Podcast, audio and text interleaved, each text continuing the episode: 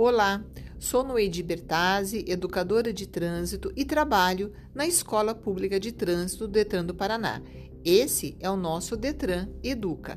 Dando continuidade à série de podcasts, nós vamos hoje ter uma convidada para lá de especial que é a servidora pública Fabiana Cury. A Fabiana, ela já trabalha no Detran há muito tempo, já passou por várias áreas, tem muito conhecimento e hoje ela também trabalha aqui na Escola Pública de Trânsito. A Fabiana, ela é formada em psicopedagogia e está finalizando o mestrado em gestão pública. Fabiana, seja muito bem-vinda. Muito obrigada, Noedi. É um prazer conversar aí sobre trânsito. É sempre uma alegria poder compartilhar conhecimentos. Muito bem. Fabiana, nós vamos bater um papo sobre o tão conhecido. Eu falo que hoje todas as pessoas que trabalham na área de trânsito falam muito sobre o Penatrans e você é uma das representantes aí do Detran nesse plano de ações sobre o Plano Nacional de Redução de Mortes e Lesões no Trânsito. Então, Fabiana, eu gostaria que você colocasse aí para o nosso público o que é esse plano nacional, quais as competências, a importância desse plano para a segurança viária e principalmente, Fabiana, quais são os principais planos em relação às ações que efetivamente vão contribuir para que tenhamos um trânsito mais seguro? Bom, o Penatrans, ele na verdade ele é de 2018, né? Então foi a primeira vez que começou a, a realmente se falar em um planejamento nacional para redução de mortes e lesionados. Ele teve como espelho a, o que na verdade já acontecia no Brasil. Então, o pessoal do Denatran, né, os técnicos do Denatran, eles acabaram vendo qual era o cenário da época e também é, projetando algumas idealizações. Então, entre ele, por exemplo, se você lê a lei hoje, você vê o RENAEST, que é o Registro Nacional de Estatística de Trânsito, como um sonho. Agora, em 2021, qual é a ideia do Departamento Nacional de Trânsito? Que a gente é, avalie qual é o cenário atual, veja no plano o que realmente é factível de realização a nível nacional e o Renaeste como um pilar balizador para todas as ações que o Brasil deseja é, realizar quando você fala para diminuir 50% das mortes. É, a gente percebe, né, Fabiana, que nós temos vários projetos, né, com os mesmos objetivos, mas como você falou, muitos planos e que não são realizáveis, né? Então, eu acredito que o Penatrans ele tem esse objetivo de realmente com o Renaeste você chegar mesmo aonde precisa, qual o público-alvo para que tenhamos efetividade nas ações, né? Eu acredito que seja bastante interessante esse plano, né? É, o plano hoje ele será dividido em seis pilares. Então, um deles é a gestão estratégica, a gestão do, do trânsito, que é aquele que eu tive o prazer de, de ser convidada para participar. E eu percebo que a, a, o mais bacana dessas nossas reuniões, que nós já estamos aí, mais de 15 reuniões que nós fizemos, é a a, a, miscigenação, porque no grupo nós temos representantes do estado, representante do município, representante do governo federal, mas não só na área de trânsito, nós temos a, o Ministério da Educação, nós temos o Ministério da Saúde, nós temos o Ministério da Economia, tudo nesse pilar. Então você acaba é, é, trocando saberes, porque muitas coisas que às vezes você acredita que não pode ser realizado, um representante do Ministério da Economia diz não Olha, já houve um novo entendimento, por exemplo, apoios, apoio de empresa privada. É um assunto que sempre dá muita polêmica, principalmente quando a gente fala de órgão público, porque foi muito visado. Infelizmente, nós tivemos experi experiências que não foram tão bacanas, mas hoje o Ministério da Educação, o Ministério da Economia entende muito viável essa parceria. É só ser muito clara, é só ser muito lícito que você consegue fazer uma campanha educacional, por exemplo, tendo uma empresa privada como financiadora. Você só precisa realmente né, respeitar as leis estaduais, porque isso cada, cada estado tem uma prerrogativa, mas não há aquele impeditivo é legal que você diga, não, eu nunca poderei fazer. Não, você pode. É, né? Outra coisa bacana que a gente tentou é, deixar muito, assim, muito claro é a importância da, da população também estar envolvido. Por exemplo, a semana que vem o Penatrans estará em audiência pública. Então todos os públicos poderão opinar.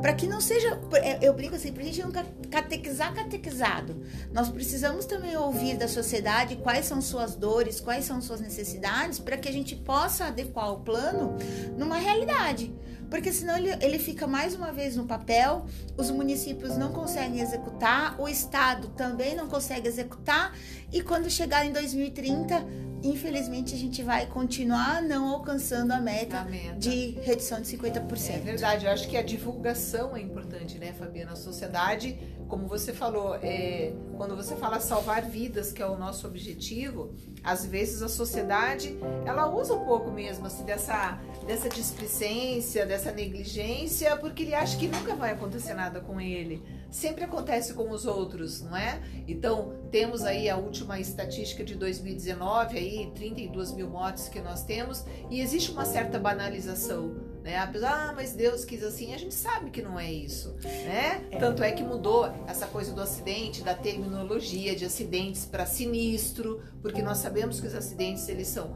a maioria deles nós conseguimos evitar. Então, às vezes a sociedade, a própria sociedade, ela não busca por conhecimentos e ela não busca por mudar o comportamento. Então, esse plano ele tem que ser divulgado, a sociedade tem que conhecer e principalmente participar dessas audiências públicas, né? É extremamente importante. É, os pilares, inclusive, eles conversam entre eles. Nós temos o, né, o, o pilar que eu estou participando, que é o do gestão, mas nós temos principalmente o pilar de esforço legal, que, que fala diretamente a respeito das leis e resolução e resoluções. E, e a ideia é exatamente essa, que tanto de trans quanto ser trans, que a gente saia do escuro, que a gente saia do achismo, que todas as nossas obras, todo o nosso investimento em educação, em obra, em reestrutura, seja baseado em, seja baseado em dados. É, porque assim, todas as ações educativas são factíveis. Todas são atingem, alguém ela atinge, mas se nós soubermos exatamente onde é o nosso problema e qual é o nosso problema, a gente consegue é, investir em algo que a gente vá ter o retorno porque você consegue mensurar, olha, neste viaduto ou nessa nessa via, nesse nessa nessa travessia, o ano há, cinco anos nós tivemos 15 óbitos. Após as ações executadas, nós tivemos zero óbitos.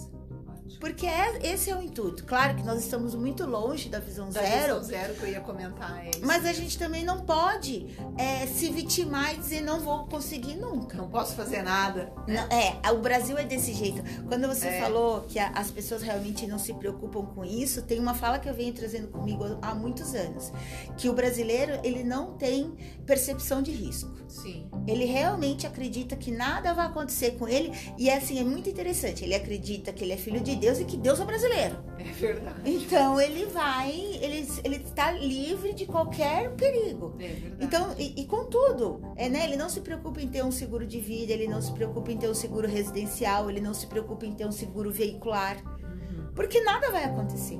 E infelizmente a gente sabe que não é desse jeito. É verdade. Tem um conceito que está vindo para nós que eu, eu pelo menos, né, eu, eu, eu, eu, senti assim muito interessante, porque muitas vezes a gente também só coloca a culpa nas pessoas. Claro que o comportamento é o grande vilão, mas nós temos que começar a pensar também que as vias, né, as ruas, elas devem admitir o erro, porque eles acontecem. Então elas têm que estar preparadas para o condutor que vai errar. E hoje nós não temos esse conceito de mobilidade no Brasil. É verdade. É, a gente dá para fazer um link com as rodovias que perdoam. Exato. Né? Que nenhum acidente ele pode ser, né, de uma maneira você aceitar de uma maneira natural né? Que, que temos falhas nas vias estruturais, a parte da engenharia que é importante, não é verdade? É, então é, é isso, né? É a gente bem... tem que somar, como eles chamam tanto os especialistas, o tal do tripé da segurança, o esforço legal, a educação, a fiscalização, né? Se a gente realmente colocar esses três fatores, a gente vai ter um trânsito mais seguro. Sem dúvida. Não é verdade? Então eu acho assim, do, do planejamento, eh, você estando e participando a todo momento dessas reuniões do Penatrans, é, esse qual, o que, que você julga esse plano de ações que está sendo revisto e discutido? Você tem essa convicção que nós vamos ter até 2030 uma redução como a ONU está propondo? Isso é possível, Fabiana? É bem possível. Até porque, como é, os investimentos estão vindo, a, a, partir do momento que o CONTRAN passa a ser ministerial e tendo todos né, envolvidos, saúde, educação, infraestrutura, todo mundo lá junto, tá. você consegue ter uma, uma uma perspectiva mais holística uhum. do que está acontecendo. E com, e com o novo plano, como a ideia é os Detrans conversarem mais de perto com o Denatran, de nós é, encaminharmos projetos, encaminharmos um planejamento estratégico, a ideia é que realmente a gente consiga é, multiplicar o que é bom. Porque muitas vezes a gente tem ações maravilhosas, por exemplo, é, o, o, mesmo o PVT né, o, o programa Vida no Trânsito, ele é maravilhoso, mas ele é pontual.